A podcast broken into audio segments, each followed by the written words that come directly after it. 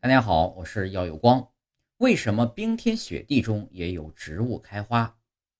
梅花、冬樱花、杜鹃花，哪怕是冰天雪地，也有植物开花。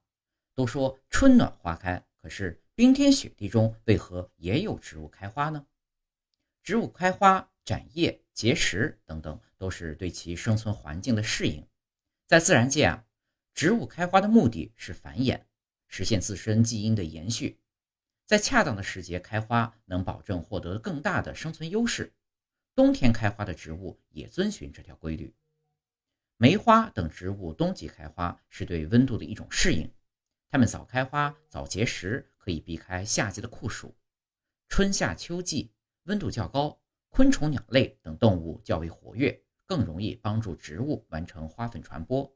然而，研究发现，即便是冬天，依然有蜂类。蛾类等传粉动物在活动，虽然这些动物数量相比春天、夏天要少，但此时开花的植物也少。冬季开花的植物得以躲开激烈的传粉竞争，成功实现繁衍。事实上，在寒冷环境下开花不是梅花等冬季开花植物的专利，在高海拔地区，雪莲、绿绒蒿、杜鹃等高山植物也能在冰天雪地中开花。这些植物在高山低温下开花，需要有一套特殊的适应本领。由于常年低温，它们不得不进化出类似温室的结构，让花朵减少被冻坏的概率，实现种群延续。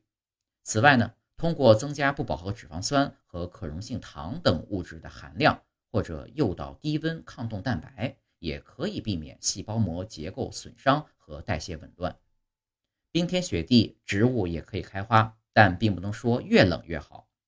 实际上，不管是冬天开花的植物，还是高寒地区开花的植物，开花时节都存在另一条规律，往往是在初冬或者冬末气温略微回升时，几乎没有哪种植物的花朵在深冬时节盛开。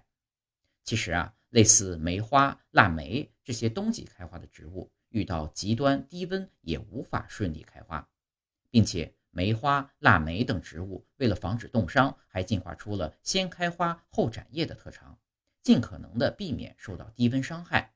因为叶片的耐寒性不如花朵。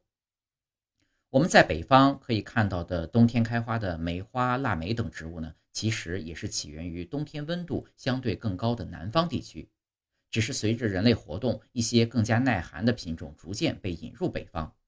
为了研究植物开花机制。科学家已经探索了上百年，开花时间反映了植物对外界环境的一种适应。温度和日照长度是影响植物在不同季节开花的主要环境因素。有些植物需要经历低温过程才能开花。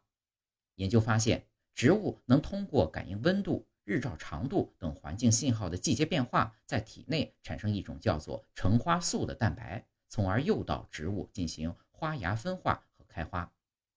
随着对植物开花调控机制认识的深入，如今我们可以通过调控生长环境、喷施植物激素等方法，让植物在特定的时间开花，甚至通过分子筛选等手段，不断选育出能在冬天开花的新品种。